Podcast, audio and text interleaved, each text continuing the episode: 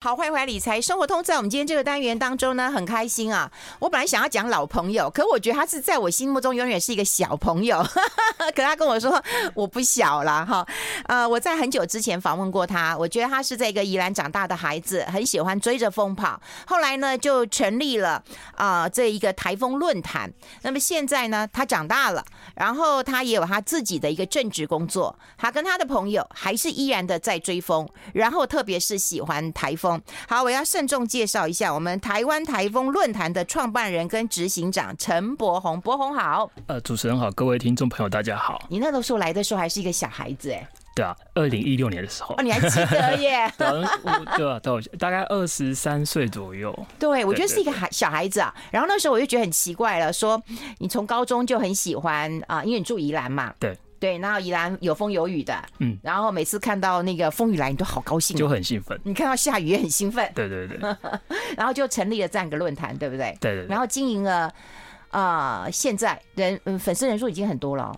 对，呃，追踪人数已经有大概三十六万这样子，哇，很高哎、欸！这是这是很多年累积下来的、啊，然后也有得到一些朋友的信任这样子。哎、欸，可不可以跟我们讲一下这几年的一些转变？从高中就很喜欢，然后后来去成大念什么？呃，都市计划，念都市计划。对，对对。你怎么不念什么大气啊？念什么的？呃，因为我觉得，呃，台风这件事情是我的兴趣。嗯、那我如果把它真的当成专业在念的时候，会不会我的想法就会有一点不一样？这样子，嗯，对对对，可能有一些局限了。对对对，因为大家如果不了解台风，可以去看他的那个啊、呃，这个我们把它贴在粉丝团当中了，就你很容易能够理解他讲的是什么。嗯嗯，很有趣，很有趣。对对对，就是。所以你就不想要念的时候，就也念一样，然后把你这种想象力给局限住了。对对对，嗯，那现在念的是你自己喜欢的吗？呃，我现在的。我念的是算是国土规划的部分，然后也正正好是我喜欢的部分。嗯，对对对，就是我我是蛮喜欢空间那种概念的东西，所以我对于就是像都市计划或者是国国土规划，甚至我目前在做的国家公园计划，其实都是我觉得蛮好玩、蛮有趣的地方。这样，嗯，你看，我觉得往自己有兴趣的地方发展，然后现在论那个台风论坛是你的那个斜杠之一嘛？哎，你的你当时一起成立的人好像有三四个人嘛？对对对，就是目前呃，大部分人都已经就是已经在工都已经在工作，然后也也有人在念，就已经在念博士班，一样是大七系的博士班这样子。对对对，就是每个人都有自己的出路这样子啊。我觉得呃，他们我那些伙伴他们目前也都有。跟其实大部分都跟天气或者是防灾有关，防灾体在防灾体系这样子。那我算是比较特别的是，我是我自己的本业跟天气是没有什么太大的关联。可是你有很强烈的一个兴趣啦，而且你看你们这几个人经营的台湾台风论坛是台湾第一个，我觉得是非官方，对不对？非官方，然后最大的一个台风讨论的地方喽。对对对。嗯，这个成绩我真的觉得还真的蛮骄傲的啦。就是说，孩子在高中的时候就知道他喜欢什么，然后他一样照着他的兴趣去发展。然后我觉得你算是斜杠啦。对对对，就是小时候偷偷摸摸，所以现在会比较珍惜这一个东西。哎，那我们要去呃跟柏宏来聊一聊，也就是说，台湾真的说实在已经就是好几年没有台风嘛，哈。今年的台风我觉得好怪哦。好，那个什么杜苏芮有没有？他路径也好怪，对。哈，然后后来有人开玩笑嘛，就说为什么要取名叫杜苏芮？因为苏芮就是跟着感觉走 啊，就是那个台风就是跟着感觉走。然后现在那个啊，之前那个卡努，卡努对，也造成了南部的一个那个灾情啦。你觉得这几年台风有没有最大的变化是什么？呃，应该说这几年像呃我刚刚说的台风出现一些比较特别的走法，其实它算是。算是也是蛮正常的现象，只是我们平常都习惯是台风走东西向或者是南北向，嗯，对对对。那比较有少少数的台风出现比较特异的走法的时候，我们就会特别去关注它，或者说因为它影响台湾比较大，所以我们就会特别去注意这样子。我们先休息一下，好不好？我们进个广告，他好厉害，他都知道。I like 好，我们现场的就是我们台风，呃，就台湾台风论坛的创办人跟执行长陈柏宏，我们把它贴在粉丝团当中，让大家可以同步的看到了哈。哦哦、那刚刚也讲过，就是说我我刚刚也要问柏宏说，哎，我的手机打开，其实我也有温度啊，我也知道下雨啊，我也知道这个打雷啊，哈、嗯。对。那你会提供一些这个啊、呃、天气的一个预测给大家嘛？哈。那你说我这个是电脑出来的，你那个是有人工的判断啊？呃，应该说我们目前在手机上面看到的一些数据，嗯、它是它其实算是电脑出来的结果，可它没有经过人工的校正，嗯，对，或者说一些人工的经验判断。那我们做的就是这以这些数据数数据为基础，嗯、然后去呃去进行就是说呃天气的分析这样子，嗯，嗯对。那因为我们其实我们的成员里面。大部分都已经都有那个大七系毕业的人，哦，对对对，所以他们对于一些美美嘎嘎，其实他们都很了解。嗯，那我负责部分就是把重整大家的分析完之后，我把它弄成一份就是大家比较容易看得懂的。资讯内容这样哦，我跟你这样讲，我懂哎。比方说，我们看投资啊，也会有技术分析啊。对对对，对，你就觉得要突破，跟我们说那是骗线呐，在骗你啦哈。就是说，当然你这样看，现在到底是假突破、真突破哈，真主底还是假主底啊？对不对？可是就加上人为的判断，我觉得很重要。对对对。哦，哎，那台风其实是一个比较有趣的一个点哦。你是不是先跟大家讲一下？刚刚我们讲过说，说路径本来就是多变的。那大家有人讲说，哎，台风对台湾也很好，对不对？每次都转向就转到日本去了。哦，日本真的还蛮倒霉的。那为什么这几年的台风都会弯到日本去呢？呃，应该说，决定台风怎么走，通常会是太平洋高气压。嗯，那如果太平洋高气压它强一点，它就会往菲律宾或者是南海，嗯，就是越南走。嗯，对，就是对。然后如果台风弱一点，嗯，那通常就会比较往北走，就不走去日本、韩国。嗯，对，就所以说当下的太平洋高气压的强度，还有它的范围，它的势力范围。就会决定说这个台风未来会怎么走，这样子。哦，因为像之前那个卡努不是还有个什么 U 型反转？对对对，对不对？呃，卡努的话，它算是比较特别，就是说它，呃，它第一可以分成三个阶段了。它第一个阶段就是说太平洋高气压比较强，所以它把它压着往台湾这边靠近。嗯，对。然后再来就是刚好遇到太平洋高气压又减弱了，所以它就会停在我们东北方，嗯，开始那边打转，然后慢慢的飘到日本，就是。飘到那个冲绳去，嗯，对，然后今天开始太平洋高气压又慢慢的增强，嗯，所以又让它慢慢的要转向，转偏北走，所以它呃预计在明天它就会通过九州的西方，嗯，然后后天去侵袭韩国，去韩国，对，所以就看到他好像在走一个蛇形，那其实就是这个关键就是在于说高高气压强或弱的状态之下，就会让它出现一些比较特殊的走法。哦，所以真的不是跟着感觉走。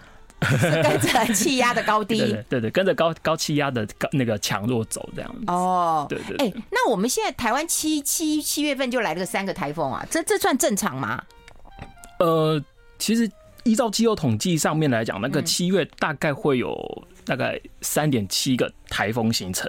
三点七，所以有三个还算正常，算算算正常。然后还有一个原因是，呃，应该说还有一个蛮值得关注的，关注的是说，呃，今年一到八月，包含今年刚形成的台风只有七个，嗯，可是照理说，呃，一到七月要有七，要有八个台风，嗯，等于说我们还是低于气候平均值，嗯，对。那我们常常就会想想说，就是通常台风其实它会去追赶那个历史曲线，嗯，他他会跑，他会追赶那到那平均，所以后面几个月台台风。依照往年的话，可能会慢慢会变比较多、比较频繁这样子，对吧？你这台风蛮好笑的，他会追赶它的历史平均啊，应该说整落后啊，整体整体数量啦。对，因为如果我们依照统计过去五年的话，嗯，台风的数量大概是介于在呃二十二到二十九个，那整个三十年的平均是二十五个，所以其实大概就是在一样是在这个范围，它没有特别特别的少，或者是特别的异常的多的状况，就是在二十就是在这个范围当中。跑来跑去而已，哦，对对，就像就是去年还是对，或者是前年的时候，就是也是一开始都没有什么台风，到后面就是一一个月就很多很多很多很多个台风，就是去赶那个数量上来。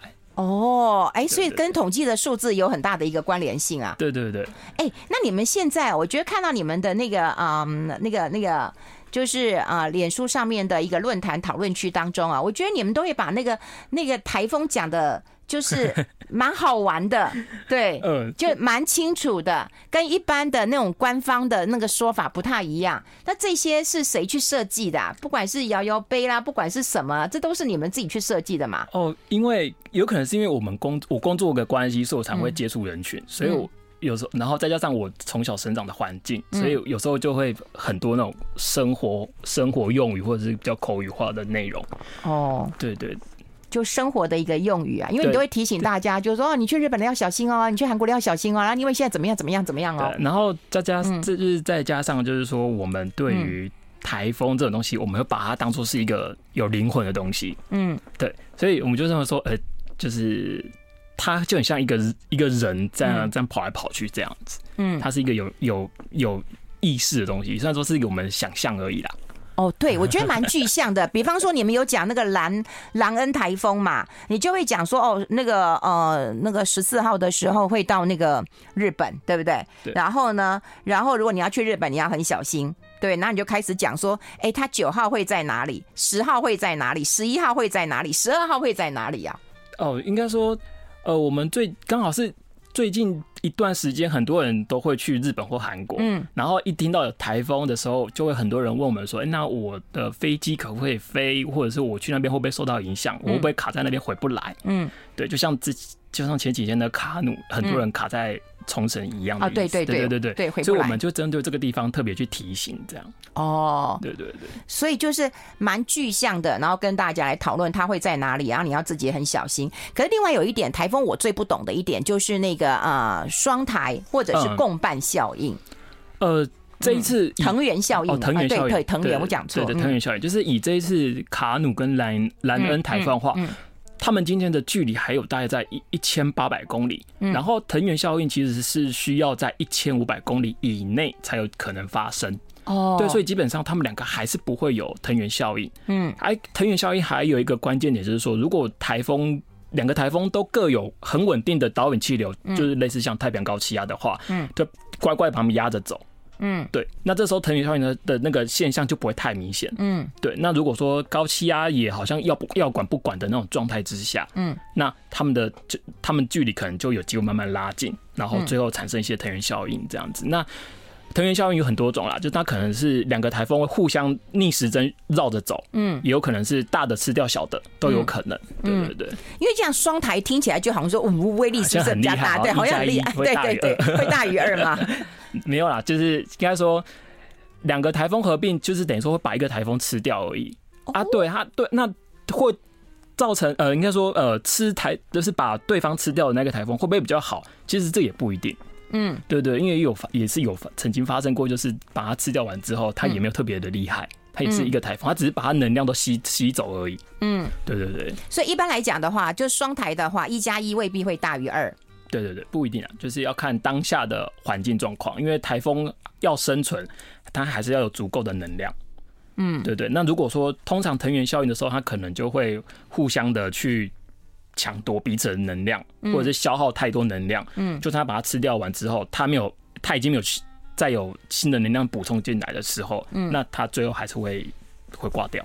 哦，所以你看，你讲的台风就是气流的一个导引嘛，哈，看它是怎么样导引，就会往北去、往南去，或南往哪个国家去，我们就大概知道，或者是说，呃，双台会有什么样的一个影响。那待会我们要先休息一下，我们就要跟大家聊一聊，为什么台风之前就会热的要死，真的是快热死。然后台风之前呢，其实我很喜欢看那个云，嗯，超美的，对，又超漂亮的。好，但是又觉得很恐怖，就是风雨欲来那样的感觉了哈。就为什么会有这么热的一个天气，然后又会有这样的一个云呐？那台湾又很热，哈，这跟台风有没有关系？我们待会讨论。我们先休息一下，进一下广告。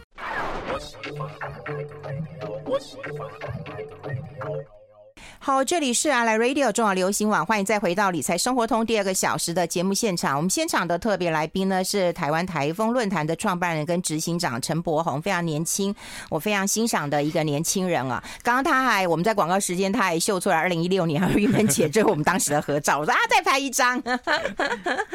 好，我就觉得他当时你有自己的一个热情跟兴趣，然后去做发展，然后又念到研究所，现在跟老师在做一些研究，可是还是没有忘记你的热情啊。那因为台风的一个呃季节来了，那我我也想到你，然后我们就一起来跟大家聊一聊。刚刚我们在广告时间，其实费荣也冲进来，我们一起来聊那个台风眼呢、啊。嗯，就台风眼到底要睁大眼睛好，还是眯眯眼比较好？就台风眼其实是一个很迷人的，你们这种台风迷都很喜欢看台风眼呐、啊。台风眼是不是很可怕、啊？呃，台风眼的话，就是如果说它是眯眯眼的话，嗯、代表说台这个台风本身它的凝聚力很强。哦，对对对，那这情况代表说它的强度很厉害，很就是它具有一定的规模的强度。哦、越眯眯眼是越越强的。对对对，就是台风眼它不能过于，嗯、就像呃我们。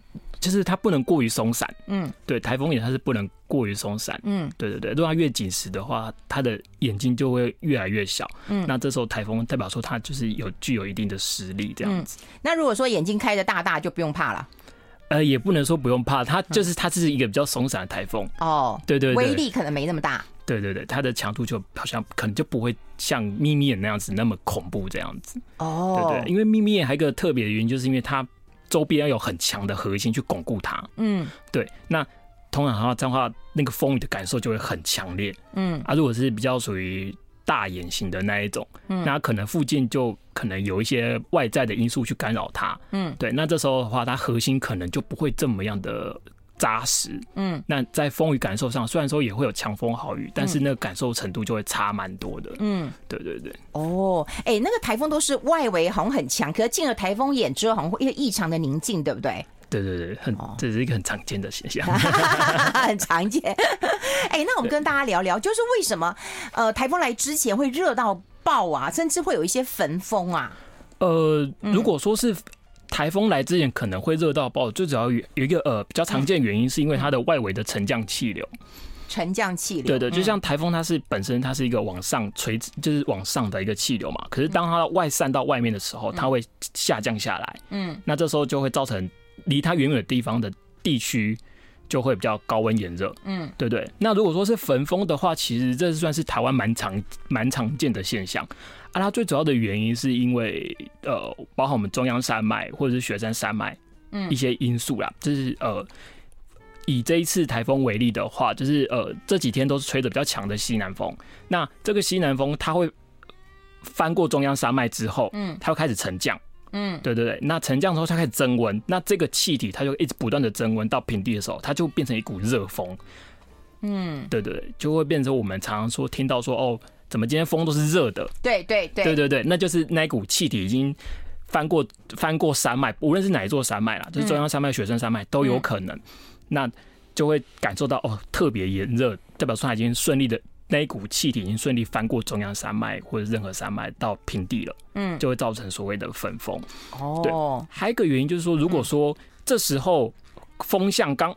海风刚好被地形挡住的话，嗯，海风没办法调节内陆的温度，嗯，对，那就会像一个台北盆地这样，一直不断的去聚热，嗯，对，那这个热就很难散得出去。哦，所以盆地啊、峡谷这边就很容易。对对对对对，像包含像是呃台北盆地啊，或者花东纵谷，或者是中部的那那几个盆地这样子，都都是有类似的状况。嗯，哎、欸，那那个云呢？云会变得这个好像很那种很祥云，然后很漂亮、欸，哎。哦，因为嗯，我们常常看到很漂亮的云，通常就是它可能是比较属于高层的云系，台风外围的一些浮散的高层的云系，或者是说我们如果看到哦，怎么好像天空是紫色的啊，或者什么颜色的，对，那个代表说其实是当下的大天空的水汽很多。哦，对对对，然后各种的折射啊什么之类的一些原因。会有紫色，会有红色，对对对，甚至粉红色，很恐怖的样子。对对对对对。哎，我说很漂亮，你说很恐怖，男生跟女生的感觉就不一样。对，那个就是要可能就是要很多的条件配合之下，它它就会发生。那它其实也算是一种预警啊，就跟你说哦，水汽已经在变多了，可能大气环境已经要开始有变化了，这样子。哦，所以云是代表这样的一个讯息，可以，它是一个特征吧。哦，对对对，哎、欸，那你喜欢看台风的时候，你喜欢看它的这个之前的一个这种天象，还是喜欢台风来的时候？我喜欢，其实我是喜欢台风本身的变化。嗯，就像呃，现在呃，我们卫星卫星影像可以拍到很高解析，那它的那些就会变得很清楚。就像以前，从以前的可能只是什么很低解析的画面，现在已经开始变。什么高画质，什么一九二零、一零八零那一种高画质的画面，那我们看了之后就会感觉上就会哦，这个台风真的很就是会特别兴奋这样子。嗯，因为看得更仔细了。对对对，然后会会让你觉得好像更漂，就是更完美那种感觉。尤尤其遇到很强烈的台风的时候，所以你用完美来形容啊？呃，可能是我们台风迷比较疯狂一点，就是要长得要漂亮，对，因为从卫星拍起来，它的结构是要漂亮的，对对，对。哎、欸，它会有很多颜色啊，什么绿的啦、红的啦。哦，那个那个应该说那个是卫星的拍摄，然后它有些刚好是不同的界定啊，有些是云温度，这台风云顶的温度，然后可以去判断说它对流的强度这样子。嗯，对对对，这个可能就是会比较。比较复杂一点，比较专业一点，对，就比较不想讲一点，因为讲给我听的话，又比较比较复杂一点，会变成很多问号。哎，那我们比较关心的，就是说，像我们刚才其实有提到的，就是双台嘛，历史上这个双台的一个几率啊，就是台风共存的几率高吗？其实，呃，每年都会有。通常都会有两个台风同时出现过，只是关键在于说他们会不会，他们的关键他们在距离多近哦。对对对，就是呃，毕竟南海到太平洋都很大。对对，对，那就是台风这两个在夏季的时候，通常就会一台风一个接一个出现这样子。嗯嗯。对，那假如说有可能就是台风通常已经有一个已经快要消散了，另一个马上后面跟着生成，这个也算是算是一种哦，我们也算是双台。对。但但不能说它是双台效应，就只这样说，单纯是两个台风同时出现在一个区域这样子。哦，对对对，所以同时有两个台风、三个台风都算是蛮常见的，只是看他们当下的状况。哦，你看又给我们一些那个科普的概念了，不要以为说两个台风就一定是双台。对对对对对，对，就不一定说两个台风就一定会会有。然后藤原效应是因为他们有没有距离近一点？对对对对。也不能够随便就说两个台风就是藤原的一个效应了。对，哦，哎，那我想要好奇，除了台风之外，台台湾现在高温是一个常态了吗？你们有这样的一个，呃，很多人会问你们这个问题吗？呃，蛮多人是会问说，为什么感觉这几年特别的炎热？嗯，对，那。其实这种气候的东西，它是需要很长期统计下来。就是我们可能有时候只是单纯就是最近这几年好像有感觉上，但或许数字统计下来，哎，好像没有。可是有一个现象就是说，那个天气的事件它越来越极端，它可能特别热、特别冷，或者是雨特别多、雨特别少。嗯，那它它可能在同一年中都会出现。嗯，对对对，这个就会变成是这几年台湾的天气的现象是比较属于走向极端的现象。状态这样子，嗯，对对对，因为也有很多老人家也会讲，就是说，哦，今年如果夏天特别热的话，冬天就会特别冷。啊。对，那当然有一些，比方说星象的也讲，哦，今年会有这个非常寒冷的寒冬啊。嗯，所以就你的比较科学的看法，就是极端天气的造成，没有什么原因，也没有什么历史的，但它或许其实是跟所谓的全球暖化、气候变迁可能是有一有关系，只是这个部分其实目前。还需要很多长期的研究才有办法去做判断，包含造成台湾天气可能会有一些呃比较极端的现象，有可能是声音现象跟反声音现象。可是这些现象它在以前就有了，嗯，对对对，只是这几年就是我们在于教育这种就是科普教育，慢慢开始会灌输说声音现象、反声音现象是什么原因造成的状况，所以。就会慢慢了解到，哦，原来就是有这些东西。嗯，对。哎，你现在有这么多的一个呃粉丝啊，大家除了对于台风是好奇的，好，然后是有兴趣之外，是不是更多人是关心？当然，台风带来的灾情或者可能的灾情啦，去做一个预防，嗯、或者是对于啊、呃、这个气候的一个理解，可以作为他们不管是家庭旅游或者他们生产事业的一个关键啊。对对对，就是蛮多朋友会、嗯。会询问我们这一件事情，然后，嗯、然后我们也就是会尽可能的去帮助他，就是去做一些判断。嗯，对对对。你你有哪些人他们是需要这些判断的？呃，像是呃一般的小家庭，他们要出去玩，或者是小小农那种农夫，他们要今天要不要撒农药，他们都跟天气都有关。哦，对对，或者是像是、嗯、呃比较常见的是，其实像是夜市摆摊。哦，对，因为如果下雨，我就不用去了嘛。对对对，那他因为现在很多都是要先提前预约预约那个食材啊，租或者是租要不要租这摊位？哦哦哦，夜市是租摊位的。对对对，那他们就会先可能会提前一段时间就会开始决定说，我之我之后哪一天时间要不要做这件事情，就大概去安排说，哦，或者说我今我今天的位置要不要改到别的县市去。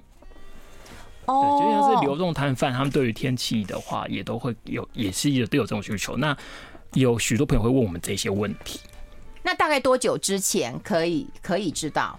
其实我们通常会建议，就是说，嗯，他一个礼拜大概第七天的时候，进入到第七天的时候，就是倒数第七天，他可以先做一些初步的询问，然后等到月经的时候再再跟我们再确认一次。嗯，对，因为毕竟就是呃，极限已经算是，我觉得极限七天已经算是。